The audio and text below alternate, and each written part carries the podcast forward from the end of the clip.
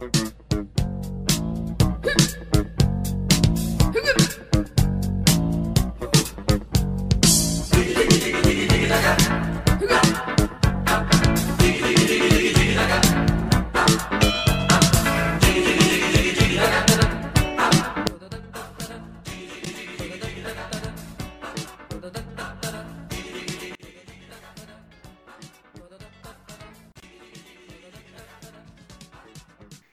Chegamos aqui com mais uma edição do Bola com Gravata, nossa terceira edição, para falar de política nacional, política internacional e, quando restar, uma pitada de esporte, de futebol. E mais uma vez aqui comigo, Bruno Lima Rocha. Tudo bem, Bruno?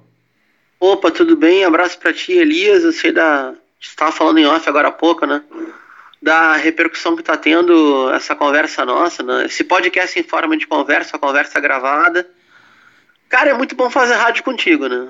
O ao vivo é sempre um diferencial, mas é muito bom fazer mídia sonora contigo e estamos indo bem, sim. Ah, muito obrigado. Obrigado, eu, eu digo mesmo para você. Bruno, nosso cardápio está cheio. É, e eu vou pedir um favor para que, que eu quero ter mais interatividade com você hoje para a gente discutir vários assuntos. Ó, Beleza. Primeiro assunto de hoje.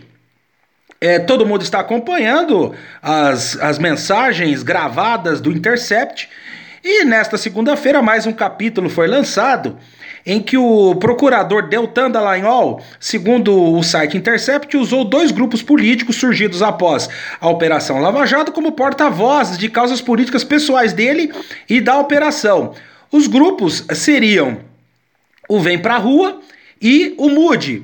E para isso ele teria usado a procuradora Tameia Danelon ex-integrante do braço paulista da Lava Jato, que chegou a coordenar por dois meses no fim de 2018. Além disso, a matéria traz que atuando nos bastidores dos, dos grupos e insuflando-os a pressionar o Supremo Tribunal Federal, Dallagnol estimulou a rejeição dos nomes de Gilmar Mendes, Ricardo Lewandowski e do atual presidente da corte, Dias Toffoli, para a relatoria das ações da operação. E os diálogos mostram ainda que o procurador articulou ações para constranger ou pressionar ministros nos julgamentos que discutiram a prisão em segunda instância. Ô Bruno, eu vou, lógico, eu vou pedir sua opinião a respeito disso, mas eu não vou me furtar a dar um pitaco a respeito desse assunto. Uhum, e, claro, e, claro. E, e, o que me deixa mais angustiado, agoniado em toda essa história é, é a seguinte: é, talvez as consequências daquilo que nós estamos passando agora em 2019, nós não vamos sentir agora. Nós talvez, talvez tenhamos a consequência disso daqui a 4, 5, 6 anos. Porque a partir do momento que uma parte da sociedade não confia mais na isenção, vai, se você quer trocar isenção por é, neutralidade, ou se você quiser trocar neutralidade por profissionalismo ou por profissionalismo, por ponderação da justiça, eu acho que se quebra um pilar do Estado de Direito. E, e, o que é pior, Bruno, eu sinto que as pessoas elas não estão se importando com isso. E eu acho que isso é muito grave, você não acha? Não, tenho, concordo com tudo, né? Só queria ressaltar o seguinte: é muito interessante observar como é que mudou a apreciação do Ministério Público, em especial do Ministério Público Federal. Eu queria fazer aqui uma autocrítica gravada, né? Seria no ar se fosse ao vivo, mas gravada. Eu fui um que, na época do Fernando Henrique Cardoso, me entusiasmei muito com a posição do Ministério Público. Tinha o procurador Luiz Francisco, do MPF do Distrito Federal, alguns campeões da, da, do que seria da Constituição de 88. Eu mesmo moro no Rio Grande, né, que é o estado, ou era, pelo menos até pouco tempo atrás, o estado mais litigante do país, que podia não ter muita agitação social, mas o pessoal procurava o Ministério Público para fazer valer direitos ou botar o SUS para funcionar. Elias, eu acho, estou achando porque realmente falou o tempo tá concreto agora, né? que a força-tarefa da Lava Jato ela tinha uma causa correta, aparentemente correta, né, que era punir o crime político e punir o crime de colarinho branco, mas subiu a cabeça de tal maneira, essa é uma hipótese A, né? Subiu a cabeça de tal maneira a visibilidade e a incidência sobre a opinião pública a partir das redes sociais que essas pessoas se julgavam como que controlando um aparelho político, um aparelho político judiciário. Esse é um problema. O outro é o seguinte: eu não sei se é por sistema de crenças, eu não sei se é pela cooperação jurídica internacional, em especial com a relação com os Estados Unidos. Mas esses caras não entendem patavina de economia. Que da economia do capitalismo que eles dizem que defendem como liberais que são. E botaram as empresas brasileiras para quebrar. Ou seja, ao invés de prender os executivos, preservar os empregos e os postos de trabalho, como foi feito na Alemanha, por exemplo, esse bando de vira-latista fala, não, porque na Europa é assim, porque não se é assado. Na Alemanha, por exemplo, os caras da Volks fraudaram o licenciamento de carbono, a emissão de carbono do, da descarga de alguns, algumas séries de veículos. Os executivos foram em cana, mas os empregos foram preservados. Enfim, é, é uma soma daquilo que a gente já desconfiava, Elias, que era uma operação daquilo que a gente chama nas relações internacionais de, tipo, abre aspas, Revolução Colorida, aonde um das, uma das frentes de comando disso é a Força Tarefa, ou aparentemente é a Força Tarefa, e especificamente o grande agitador político do MPF a partir da Lava Jato é o procurador-chefe da Força Tarefa, né, Deltan Dallagnol. Isso é muito perigoso, cara. Isso é perigoso demais. Isso é perigoso demais. Isso parece. Vou acabar aqui, tá? Os bastidores das, da política da Turquia onde todo mundo lá dentro da parede de Estado está vinculado a uma rede de lealdades paralelas. Isso é algo que eu jamais pensei em ver no Brasil com esse grau de desenvoltura. Sabia que havia, a gente estuda muito Forças Armadas né? na, na ciência política, como se fosse objeto do passado, agora voltaram. Mas dentro do MPF isso é novidade. E essa novidade é perigosa.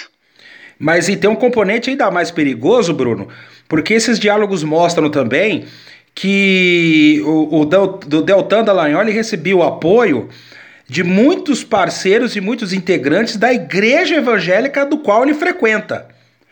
É, Chama-se Igreja Batista Bacaxeri, que fica em, em Curitiba.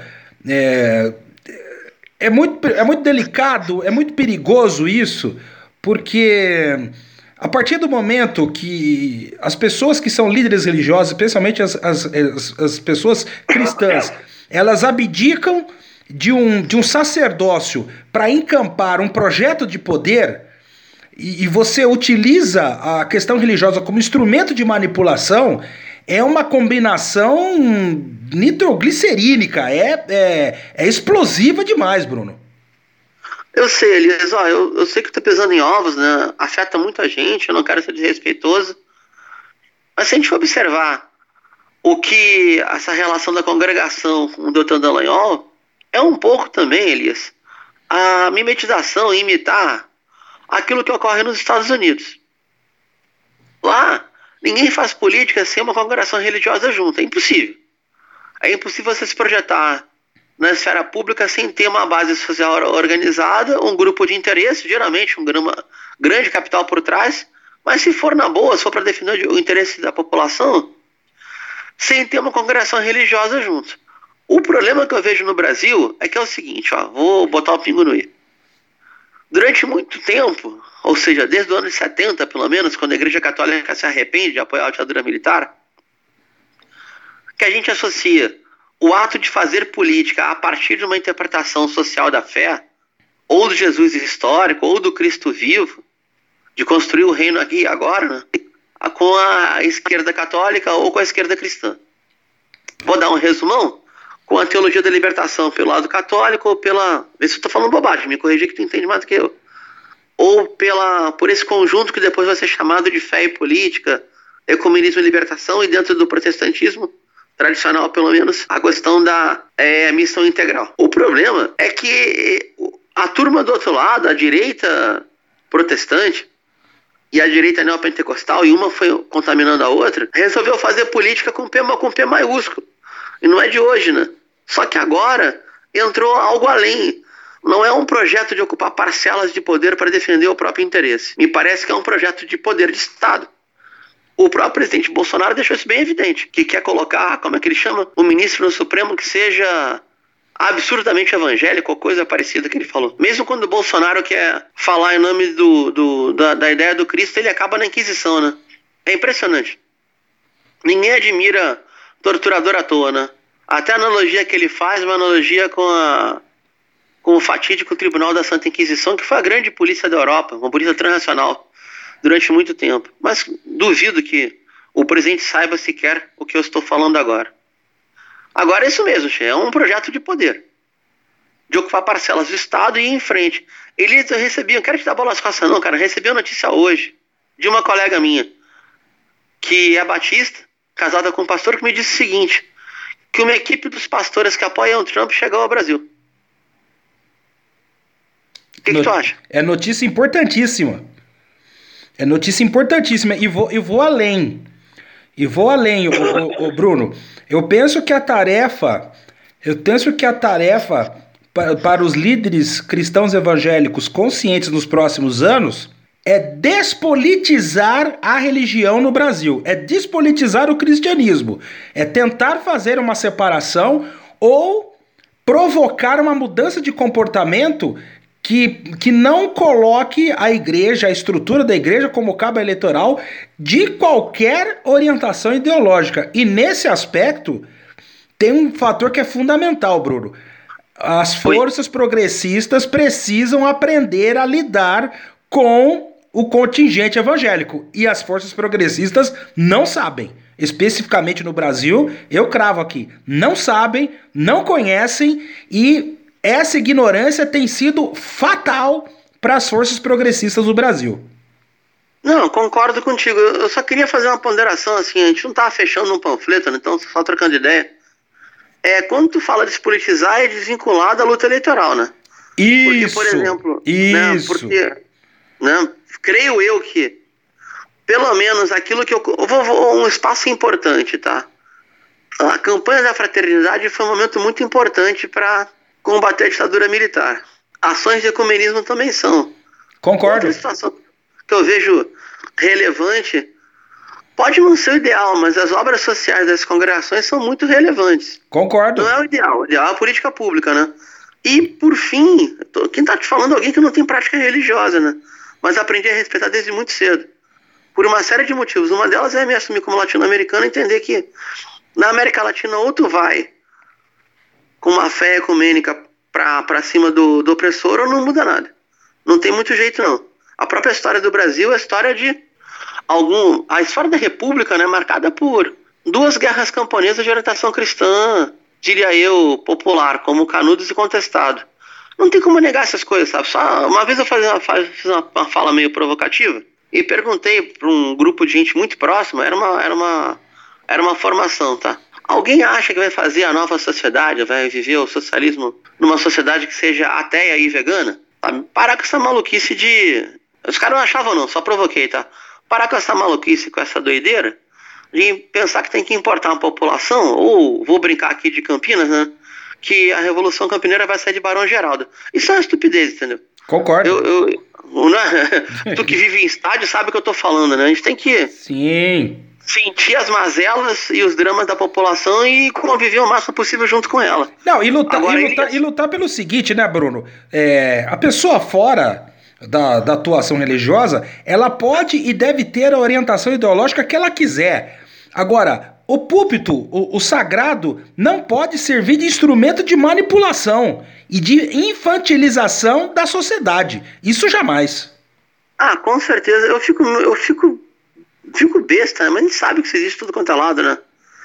Por exemplo, um... ele não era compositor, né? Era mais intérprete, mas o próprio Bezerra da Silva, que é um cara que, embora pernambucano radicado no Rio de Janeiro, cantou A Sobrevivência a Malandragem do Rio, ele tem algumas músicas onde ele desafia é, o que seriam os pastores gananciosos. Ele próprio terminou convertido no final da vida dele, né? uma manipulação lá da, até da última esposa dele.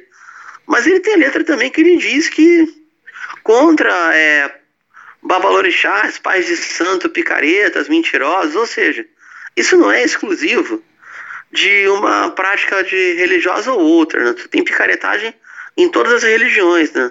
manipulação da mística, falso milagre, falso profeta. Agora, Elisa, eu vou falar sério, tá? Sem nenhum grau de, de ser jocoso. Eu tô muito espantado com o que aconteceu no Brasil, que foi a contaminação das igrejas batistas, desculpa, protestantes tradicionais pelos neopente, pelo neopentecostalismo. Isso é que eu fiquei espantadíssimo, né? Ou seja, meio que o pessoal andou para trás. Ah, eu entendo que é um comportamento de manada, que ninguém pode perder adepto, pode perder fiel, e a história do Bolsonaro criou uma ideia de que agora a gente vai ter o nosso representante ali. Mas foi uma furada, cara. Foi uma furada. Tá jogando contra. Tá jogando contra a base religiosa a maior parte da população. É o que eu vejo, pelo menos. Olha, esse é um assunto que daria um outro programa. Eu vou deixar com um gostinho de quero mais para quem acompanha o nosso podcast e vou acabar por aqui e volto daqui a pouco com mais análise de política nacional. Fique aí, espere aí.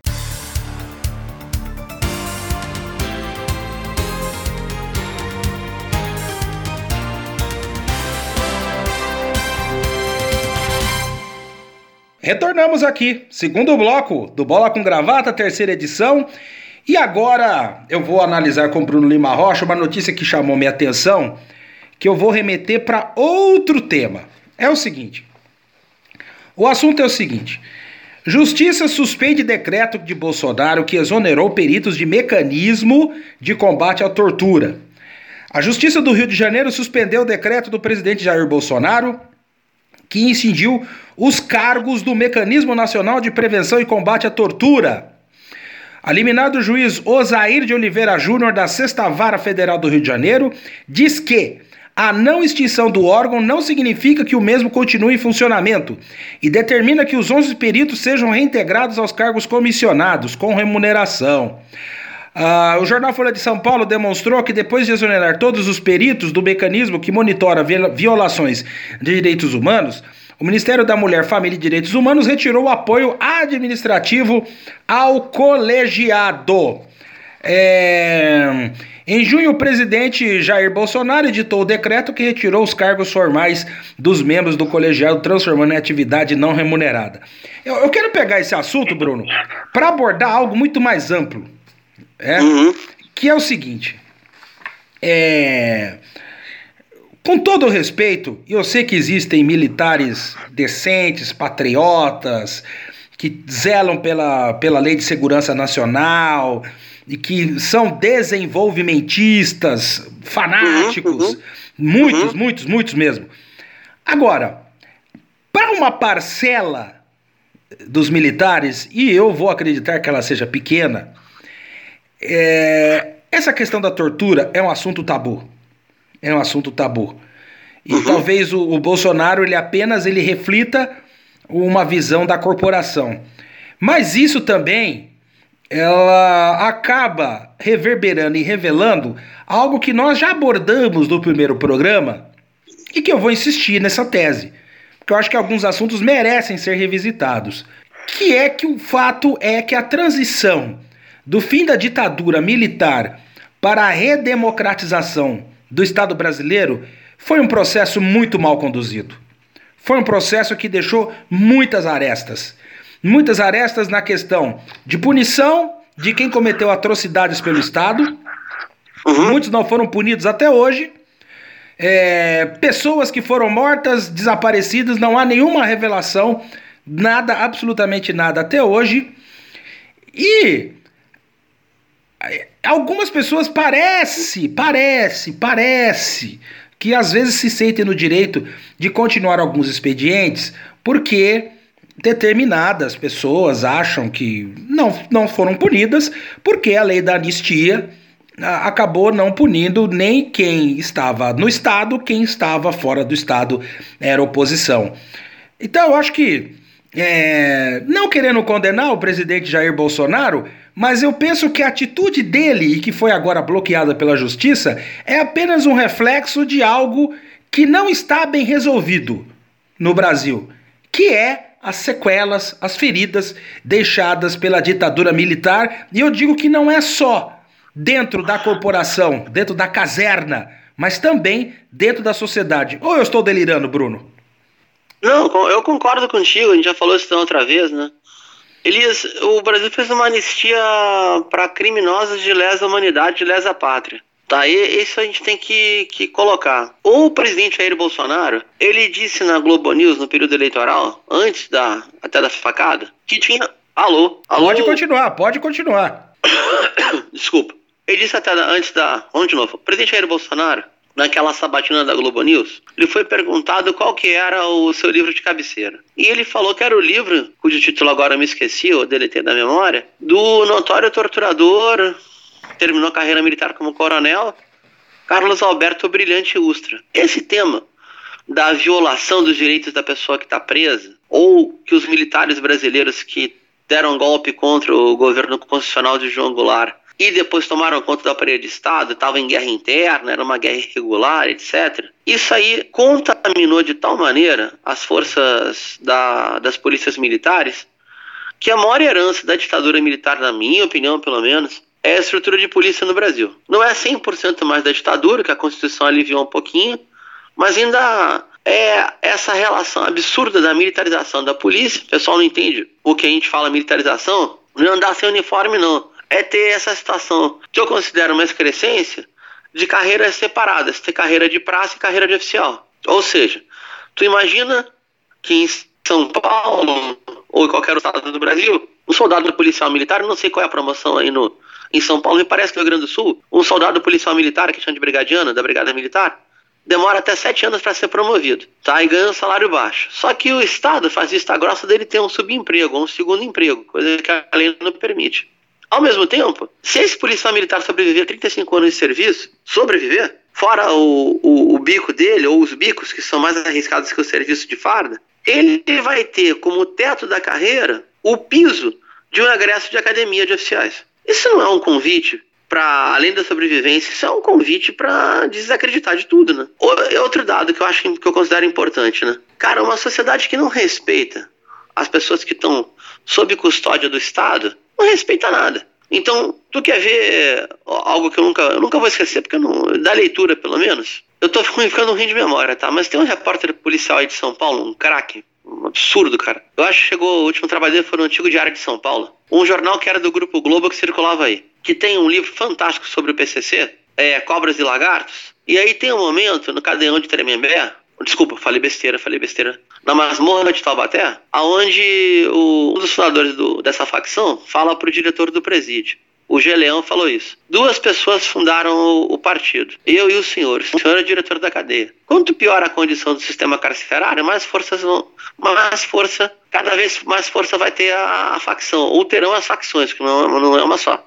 Aliás, ainda bem que não é uma só, né? Pioraria mais ainda. E isso tudo, Elias, é uma memória de violação de direitos humanos, como se fosse frescura, ou como se direitos humanos fosse o direito do, do bandido, ou do direito aquele que, por um gesto de ilegalidade, comete um crime contra o patrimônio ou a vida alheia. É um absurdo, absurdo, né? Eu até falei isso em, em atividade profissional docente, para turma que tem perfil mais de tipo classe média alta, classe alta, ó. A força policial que desrespeita o preso pode não respeitar é, os direitos fundamentais de qualquer um que está aqui, porque o direito é direito, não importa a posição da classe social. Quando, para não me alongar, Elias, quando o presidente Bolsonaro faz um elogio à tortura, faz um elogio à violação de direitos humanos, ele está exercendo uma violência discursiva. Ele está dizendo para todo aparelho de Estado: pode fazer que não vai dar nada. E pior, pode fazer que eu, que eu de certa forma, reconhece a necessidade. Não vai falar que elogia, ele não falou que elogia porque é um absurdo. Mas ele reconhece a necessidade, momentos especiais. É uma soma de, de aberrações isso aí. Isso ainda vai levar a muita condenação do Brasil em escala internacional. Ainda bem que a Justiça Federal revi, revisou essa, essa posição absurda. E, pezinho da fala, em Feliz? A ministra Damares tomou essa atitude execrável, ela não se diz religiosa? Como é que alguém se diz cristã e não respeita a, a, a vida humana? Eu não entendo esse negócio, juro que eu não entendo. É que nós estamos vivendo numa época, Bruno, em que tudo está normalizado, né? É, é isso que dá desespero, né? Tudo é normal, tudo é tranquilo, tudo pode, tudo é permitido.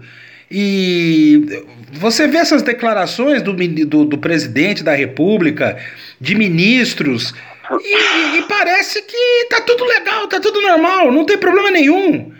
E... A gente tá virando Estados Unidos, cara. Mas, no mau sentido. É, no pior sentido de todos, né?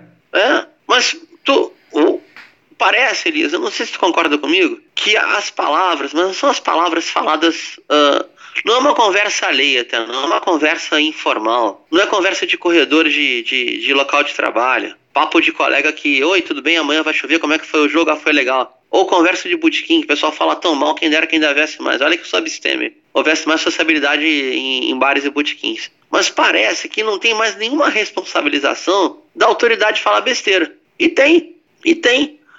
Quando a maré virar contra o Bolsonaro, ou contra o presidente Jair Messias Bolsonaro, ele já teve tanta quebra de decoro, cara, tanta quebra de decoro, que vai ser uma enxurrada. Não vai ter que nem inventar pedalada como causa de impeachment, porque decoro tem quebra de monte.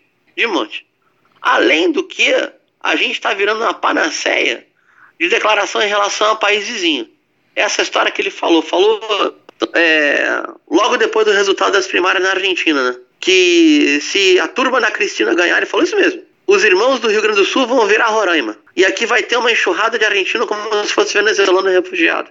É de uma irresponsabilidade isso, cara. É de, assim, ó, só não é a sandice porque é muito fácil falar que o cara é louco, né? É o mais fácil que tem. Ah, ele é louco, interdito e deu. Se bem que não seria uma ideia, não. É, é, agora, continuando nessa, nessa balada, Bruno, é, o Congresso está voltando aí à, à normalidade, alguns projetos são votados, e, e, o, e o Distrito Onyx Lorenzoni uh. lançou um novo projeto de lei para tentar passar de novo a questão da, cap, da capitalização.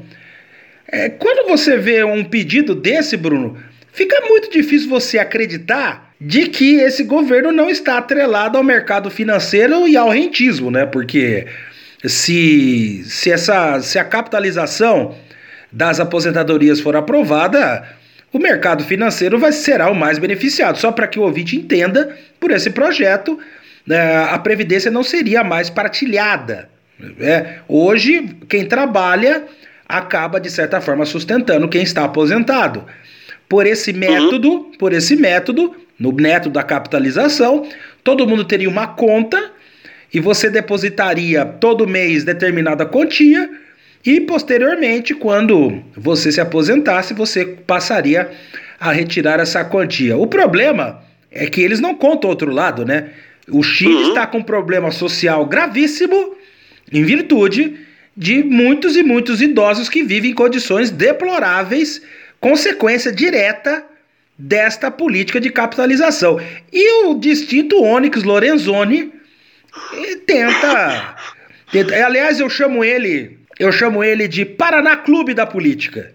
É. Eita, é, com todo o respeito, com todo o respeito que tem o Paraná, que para todo mundo ente, entenda o que eu estou dizendo, Paraná é um clube maravilhoso, tem tem uma tem uma tem uma, como é que eu vou dizer assim? Tem um, umas redes sociais espetaculares, mas eu estou dizendo em, em relação ao tamanho do Paraná Clube. O Paraná Clube dificilmente, dificilmente mesmo, vai disputar uma Libertadores ou vai disputar o Mundial de Clubes, né?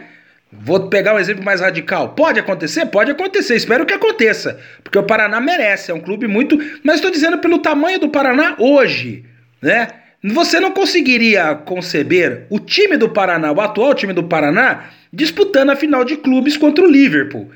É a mesma coisa o Onyx Lorenzoni. Você não consegue conceber em estado normal um, um deputado do baixo clero sendo o coordenador político do governo do Jair Bolsonaro. Ah, Elias, eu vou falar que nesse ponto, cara, vou, vou discordar um pouquinho de ti, porque acho que ele é a cara de um presidente que por sete anos foi do Baixo Clero. Entende? Um, um, um tem tudo a ver com o outro. Eu, quando ouvi essa, essa fala, ele ainda tomou. É, é um negócio assim, ó, a irresponsabilidade, a pilhéria com a, com a vida da maioria, ele chamou isso de lei áurea, segunda lei áurea. É um negócio assim que, se a gente tivesse uma, ou a outra parte da cultura política dos Estados Unidos, a que esse pessoal quer imitar, eles querem imitar a extrema-direita republicana, né? Mas se tivesse um jurídico forte aqui no Brasil, ia ter fila de advogado querendo representar contra essa fala irresponsável. Eu só não fico mais preocupado por um motivo, que a capitalização precisa de uma PEC. E para fazer uma, uma maioria de PEC de novo, o preço que o Rodrigo Maia vai cobrar seria tão alto, tão alto, tão alto que eu acho que eles não estão dispostos a pagar. É o, é o que eu vejo. Quanto à relação do governo Bolsonaro com o mercado financeiro é evidente. Puseram um ministro da Economia que nunca produziu um parafuso e é um dos grandes campeões da especulação. E ele próprio, o, o banco do qual ele foi sócio, o BTG Pactual, tem, tem aplicações, não vou falar investimento não é porque investimento é capital fixo, né? É capital produtivo. Entra como, como aplicador de especulação nos fundos de pensão chilenos. Ou seja, é gente que já está faturando com a capitalização de pensão privada neste país da América do Sul. Eles elogiam o modelo chileno, porque o modelo chileno ele tem um certo, uma certa capacidade de abrir empresa fácil, tem muita pequena empresa, também tem muita pejotização ao modelo deles. Né? O que eles não falam é que o Chile pós-Pinochet aumentou horrores a margem de pobreza. Um a cada quatro chilenos é pobre ou miserável. Isso num país que é um frio desgraçado. Como essa gente também não fala o que pensa. Porque se falasse o que realmente pensa, eles vão falar: ah, isso é conta social do capitalismo. Tem que ter gente na M, tem que ter gente desesperada para baixar o preço da mão de obra, para baixar a pressão salarial, para a gente poder faturar mais. Esse é um dos princípios da, da, da economia neoliberal ou dos ultraliberais. Botar para baixo o fator trabalho, pressionar os salários de modo a achatar, né, chamava roxa na época da ditadura militar, de, de forma a garantir os ganhos de quem for ser louco bastante investir em capital fixo e emprego vivo. Porque tudo que essa gente faz é isso, não. O Brasil entrou em recessão técnica. Parabéns, Paulo Guedes. Só que na verdade eles não querem acertar, eles querem errar. O que, é errar? Errar é, é, é fazer aquilo que eles querem fazer sem poder falar que fazem. Ou seja, fazer uma pressão absurda para aumentar a concentração de renda e para deixar na boa vida sem sobretaxação os especuladores da dívida pública os grandes bancos que operam no país e, para fazer graça também, descomplicar um pouco a vida do, do pequeno e médio empresário, que realmente não é uma tarefa fácil, não. Ter empresa no Brasil é para gente que ou precisa muito ou não tem aquela moral duvidosa de viver só de especulação, porque realmente é muito complicado. É esse jogo duplo aí. Para não me alongar, Elias, eu diria o seguinte: a todo mundo que ouvir falar ah, que a capitalização da Previdência, dá uma olhada na auditoria que o Senado fez. Senado Federal, tá? E na, nos relatórios da, dos auditores fiscais da Receita, e vão ver que se a Receita não tiver desvio de função, não tem prejuízo nenhum. Ou seja, não tem rombo nenhum. Agora, se tira o dinheiro dela e coloca outra coisa, vai dar problema, que é o que vem acontecendo. E para isso chantageia o país inteiro. A gente vai trabalhar mais, ganhar menos, e depois que parar de trabalhar, ou vai continuar trabalhando, ou vai ganhar menos ainda. É isso que eles querem e estão aprovando no Congresso. Nós certamente voltaremos a esse e outros assuntos. Voltamos daqui a pouco com o terceiro bloco e agora falando de política internacional.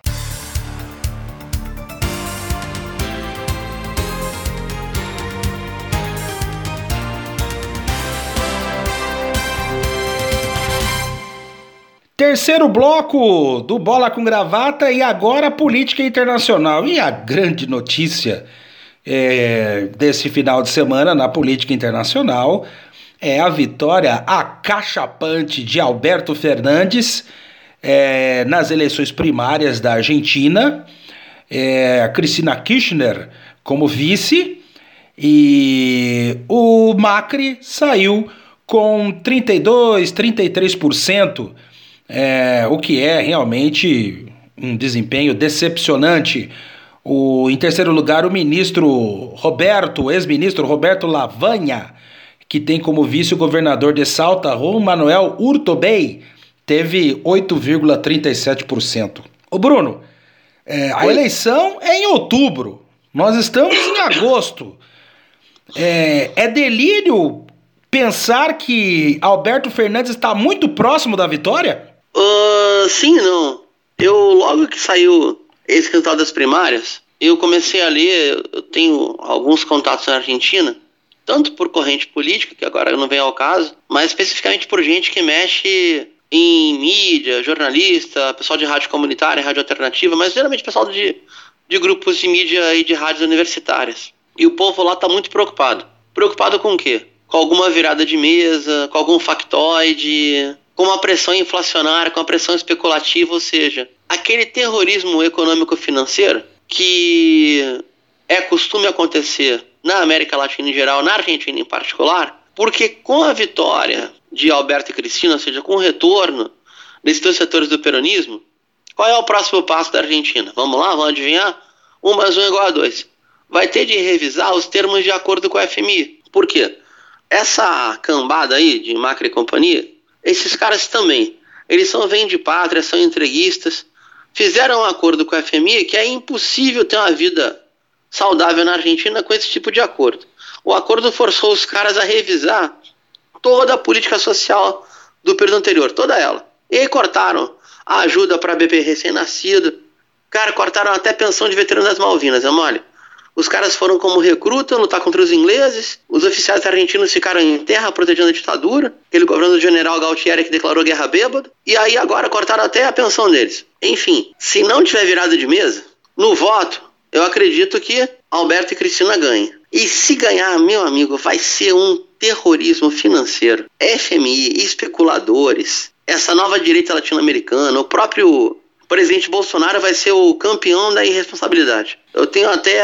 Eu só não tenho pena dos, hermanos argentinos porque se tem um povo que sabe lutar é aquele, cara. Eles vão pro pau sem, sem nenhum tipo de, de dúvida.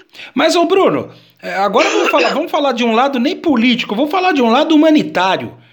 É... Porque é o seguinte, pelo pouco que a gente lê, e pelo que eu leio, você acompanha muito mais, o governo Macri é um desastre.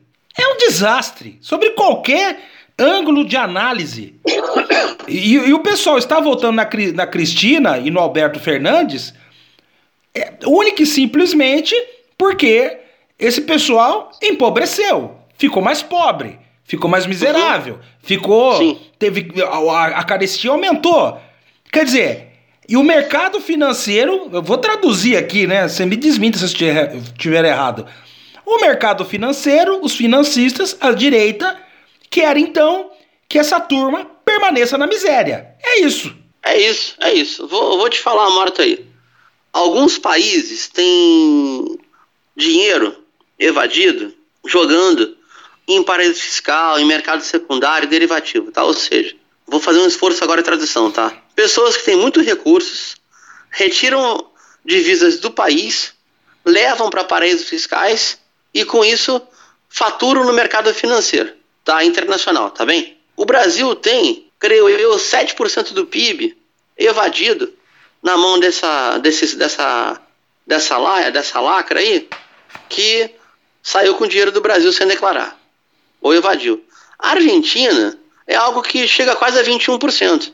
É um negócio surreal. Por isso, todo governo sério, quando quer fazer redistribuição de renda, precisa fazer controle do câmbio. Não só da cotação do câmbio, mas do volume de compra de dólar. Tem de controlar mesmo, porque a economia argentina ela é muito dolarizada. Para não me alongar, esse setor na Argentina é conhecido como pátria financeira. E é quase a mesma coisa, é quase o espelho da chamada pátria contratista, que é um conjunto de grandes empresários que vivem dos contratos do Estado. Como isso agora está caindo, eles vivem agora da o que sempre viveram, da evasão de divisa. O próprio, a própria legislação uruguaia, que é meio paraíso fiscal, serve para receber o dinheiro que evade da Argentina, um pouco também do sul do Brasil. Essa é a dura verdade. O governo Macri não foi mal, não, ele foi muito bem. Foi um governo de extremo sucesso pelo que se propôs a fazer. Se propôs a acabar com as políticas sociais, conseguiu. Se propôs a colocar metade da população na Argentina na pobreza e na miséria, conseguiu. Se propôs a elevar o desemprego na Argentina, Conseguiu. Aumentar a privatização, conseguiu. Só não conseguiu segurar a inflação, é por isso que ele está mal. A sua única falha foi essa. Porque propôs até uma inflação baixa. Só que como o país é dolarizado e está todo quebrado sem indústria, ah, também propôs a jogar a toalha e ficar de joelhos para a FMI. Conseguiu também. Também se propôs a fazer um governo aliado dos gringos, conseguiu também. Tudo que ele quis fazer, ele fez. Só que ele falou outra coisa na campanha. Ah, tá. Ah, tá, agora entendi. Eu já ia, Entendeu? eu já ia lhe arguir, porque como é que, como é que um camarada com um receituário tão nefasto consegue ser eleito? Todo mundo sabia que ia dar nisso. Só que o, o Néstor e Cristina ficaram no poder 13 anos, não tinha sucessão. E tem uma coleção de erros e até de coisas duvidosas, não reivindicáveis, que não tinha como segurar mais. E aí tem outro problema, né? Ah, tem que falar a verdade aqui. O problema se chama Buenos Aires, Los Portenhos, tá? Fazer uma comparação meio chata aqui. O portenho com grana, cara, é igual o paulistano dos jardins. Se acha superior ao país inteiro. Mas tem uma certa hegemonia cultural que São Paulo não tem, tá no Rio ainda. Perdão. E orienta o comportamento político de muita gente lá. E a outra coisa que a Argentina tem, tem muito é um sentimento, uma parte dela, profundamente antiperonista.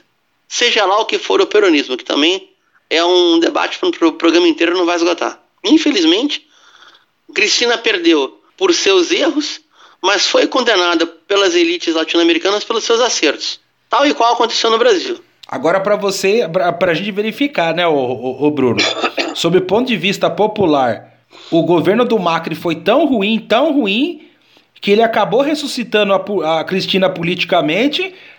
E a Cristina, na minha concepção, eu que estou aqui vendo de longe, ela teve uma jogada de. uma jogada genial, que foi sair como vice, né?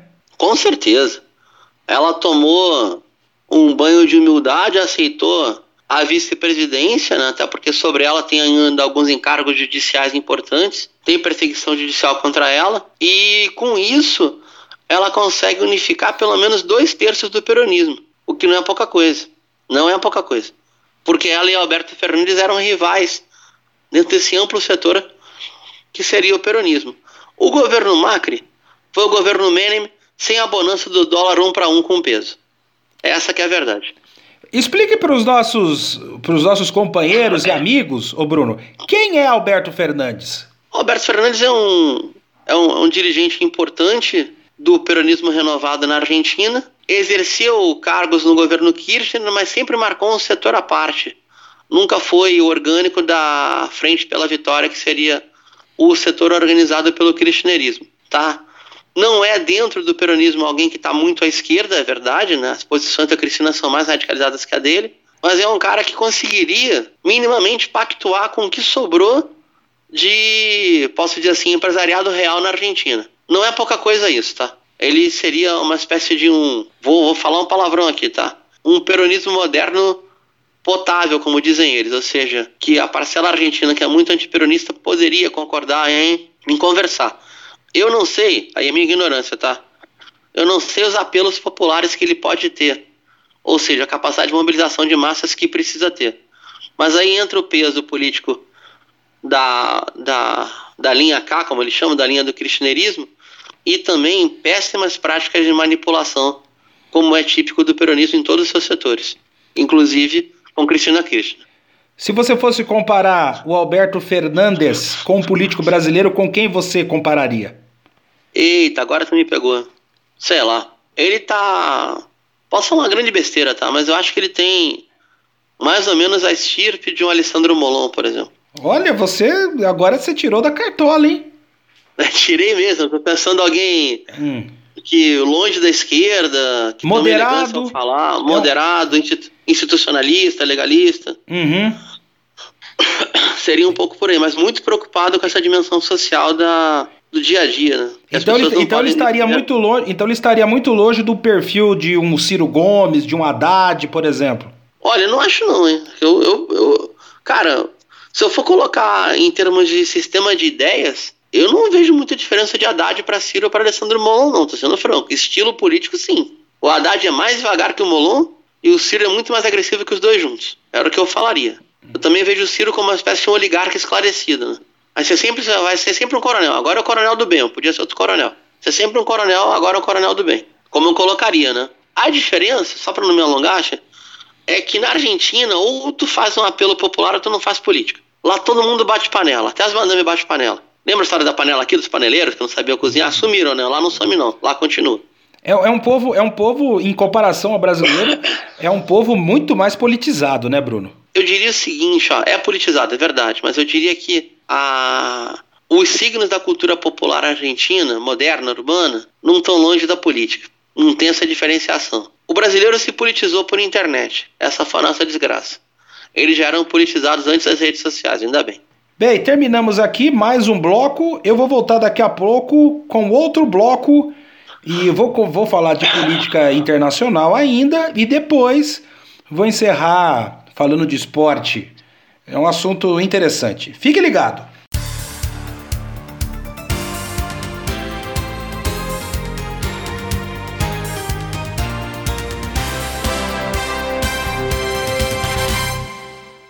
Chegamos ao nosso último bloco do Bola com Gravata e agora, ô Bruno, um assunto aqui, se, do, se da Argentina a esquerda começa a recuperar terreno, no caso da Guatemala, o novo presidente é conservador, o Alejandro Riamatei, é esse o nome dele, Bruno? É esse aí. Só tem um detalhe, né, cara? A Guatemala passou pela sua Lava Jato, perdão, é, passou pela sua Lava Jato em particular, acabou o sistema político guatemalteco e o presidente anterior, agora me foge o segundo nome, Morales, é, Edwin Morales, Erwin Morales, enfim, era um ex-comediante, cara. Um cara fraquíssimo, que todo enrolado, com um grupo de aliados todo enrolado, o nível de corrupção altíssimo. Então lá teve uma espécie de lava-jato interna. Sabe qual é o problema? Vou ver se eu consigo me posicionar aqui. A Guatemala, quando acabou a Guerra Civil, em 95, não transformou a sua frente guerrilheira em força política social nem em partido político eleitoral. Tá? Isso aconteceu na, em El Salvador com a Farabundo Martí, virou um partido social-democrata, tipo PT da vida, e aconteceu na Nicarágua, aí a coisa é um pouco pior, né? Com o controle da família Ortega sobre a Frente Sandinista, e a Frente Sandinista mesmo virou um partido oligárquico.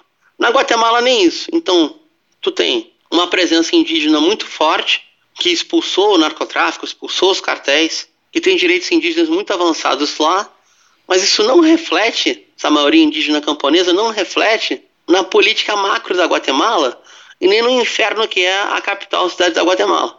Que é um inferno de mara, de máfia, de, de pandia, de... tem muito crime lá. Tá? Então, qualquer discurso mais conservador na Guatemala vai pegar porque eles têm um problema seríssimo de segurança pública.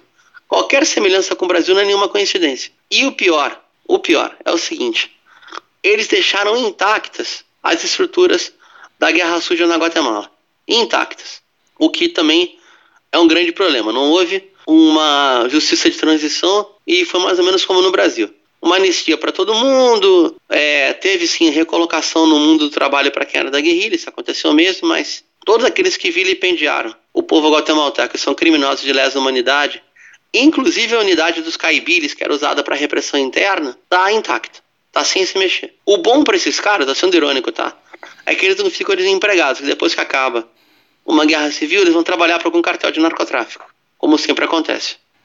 É difícil lá, cara, é difícil. É, eu posso dizer então que para esse caso aí da Guatemala e para muitos países da América Latina, né, é, a, a, direita, algum, um grupo de direita, né, é, porque tem um grupo de direita que é, é muito mais focado em economia, costumes, e esse grupo de direita, apesar de ter discordâncias, eu respeito, respeito. Acho que é necessário e salutar ao debate. Mas é, esse, é, no caso da Guatemala e de muitos países da América Latina, né, o, Bruno, é um grupo de direita que se alimenta do caos.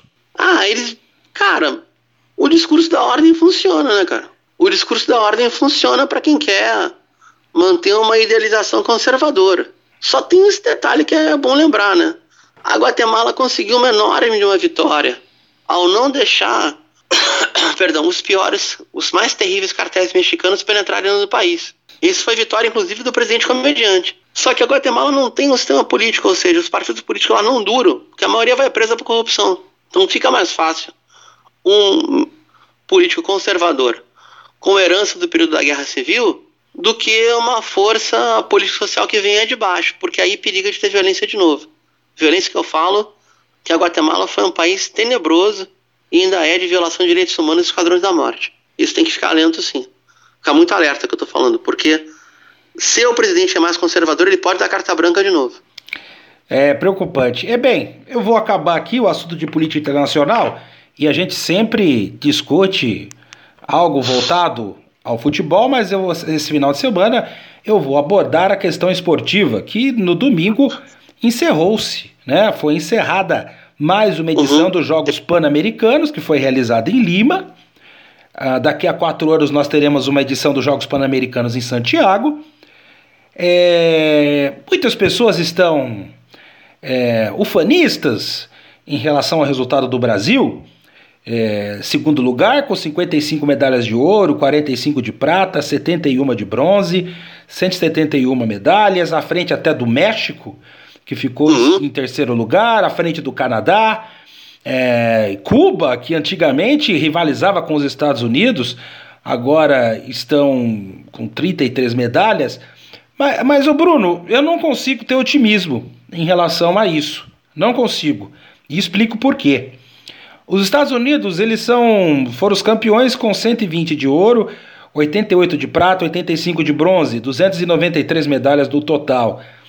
Mas nós sabemos que esse desempenho dos Estados Unidos é fruto de uma política esportiva é, conduzida por um sistema capitalista, por escolas privadas, é, questão da, das escolas de ensino médio que incentiva a prática de esportes, assim como as faculdades. É um sistema azeitado que já dura décadas e daqui a pouco nós vamos para séculos. No caso do Brasil, o resultado é positivo, mas não há uma política, né? Não há uma política, é tudo fruto de desempenho individual, esforço solitário, isolado. E eu temo que nós tenhamos uma ducha de água fria no ano que vem, quando ocorrer a Olimpíada de Tóquio, no Japão. Porque aí o buraco é mais embaixo, Bruno. E até porque os Jogos Pan-Americanos não são todos os esportes que classificam para as Olimpíadas. Um sinal também de um total desprestígio da ODEPA, Bruno. É, eu queria começar pelo final, né? A ODEPA, né? A Organização Desportiva Pan-Americana, eu acho que ela tem muito, tem muito pouco pulso, não. Né? Tem quase falta de vergonha na cara, eu diria. Por quê? Olha o caso do, do vôlei adulto. O Brasil classifica para um pré-olímpico jogando em Uberlândia e o Brasil se classifica para um pré-olímpico virando um jogo quase perdido em Sofia, na Bulgária. Ao mesmo tempo, uma seleção, creio eu, uma seleção mista, né? Uma seleção de novos, eu diria, nas antigas no futebol eu diria isso, pega bronze no masculino e fica em quarto no feminino nos Jogos Pan-Americanos. Se eu sou do comissariado da ODEPA, eu suspendi o vôlei do Pan-Americano. Suspendi. Qualquer esporte que não classifique pelo menos o seu campeão para os Jogos Olímpicos não tem que estar presente, cara. E aí os países iam chiar, porque vão querer participar. Esse é o primeiro passo. Tu não tem como obrigar os Estados Unidos a mandarem seus primeiros times, não tem como. Mas se tiver uma vaga olímpica, eles vão mandar.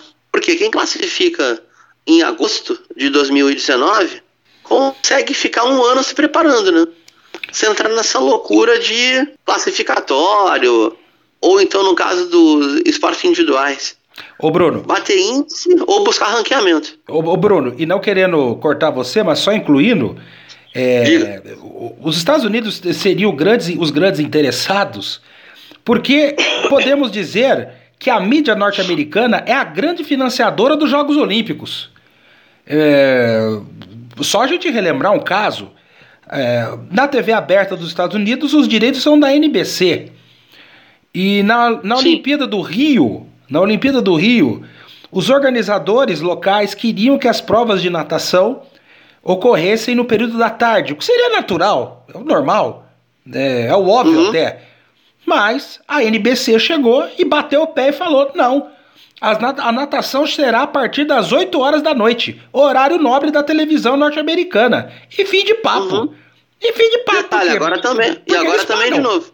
Não e, é? E, e, e foi... agora também de novo em Lima, mesma coisa. Claro, porque eles pagam. Eles pagam, eles, eles deitam e rolam. Pois é, se a Odepa tivesse um pouquinho de vergonha na cara, faria isso e começaria a ter uma relação mais dura com as confederações internacionais. Eu acompanho mais esportes de contato, esportes de luta, né? Até por, por, por também estar junto, ajudar um pouco na organização aqui no estado, etc. Pelo menos na luta olímpica, o campeão da categoria campeã classificava para as Olimpíadas. Não é pouca coisa isso não. Mas se você pensar, cara, que as modalidades tinham os seus primeiros times disputando o pré-olímpico no momento dos jogos, é um negócio absurdo, sabe? É uma falta de respeito, assim, que, que beira ou a sacanagem, né? Ou essa arrogância colonial. Sobre o, o Brasil Olímpico, que aliás, eu vou ser muito franco contigo, me arrepia muito mais que o futebol profissional hoje em dia, eu consigo visualizar um pré-modelo a partir da. Pouca gente sabe disso, e pouca gente que não é do meio, dessa, desse sistema de Confederação Brasileira de Clubes. Onde alguns clubes que têm um setor importante de alto rendimento, como assim aqui no estado do Rio Grande do Sul, Sojipa, Grêmio Náutico União, no caso de São Paulo Pinheiros, no caso de Minas Gerais e Minas Tênis Clube, assim vai, conseguem um suporte profissional e também conseguem gerar renda no próprio clube para bancar suas equipes de ponta. Mas não basta, tá? Esse é o um modelo para garantir o alto rendimento em algumas modalidades. A gente não tem modelo no Brasil e esse é um problema. Não tem esporte de base, esse é um problemaço e não tem uma fonte segura de financiamento. Ou seja, ah, para concluir a cereja do bolo, o coisa acabou com o ministério específico. Uma conquista histórica que o imbecil acabou. É isso que eu ia, eu, era isso que eu ia acrescentar para você. É... Detalhe, detalhe, só para não esquecer. Qual é a segunda formação do presidente da República? Segundo ele próprio, né? Formou educação física e foi pentatleta militar. Serviu de nada, pelo visto. É, e com esse, com o atual governo, acho que vai ser difícil a gente vislumbrar. Resta torcer. Bem, nosso tempo se esgotou. Queria agradecer demais por mais esse papo, Bruno. E até a próxima semana, hein? Tá bom, até a próxima semana. Elias, vamos só um pezinho aqui, cara, não resista, ó. Vou pensar como tu, tá? Assim como a NBC incide sobre os Jogos Olímpicos, correto? As, as, os canais de Sport TV, que são três, não dão conta de só botar futebol profissional o tempo inteiro. Então é, pode ser uma esperança minha, sabe? que esse, setor, esse segmento da Rede Globo consiga ser aquele que vai encher a paciência do Comitê Olímpico Brasileiro para manter as equipes de ponta, pelo menos até o ano que vem. Então acho que por mais um ano a gente respira aí. Concordo com você e espero que brevemente nós façamos um programa em que o esporte olímpico seja tratado de maneira decente. Até a próxima semana, hein, Bruno? Até a próxima, obrigado, um abraço. Um abraço para você que acompanhou e nunca se esqueça: viver é um ato político.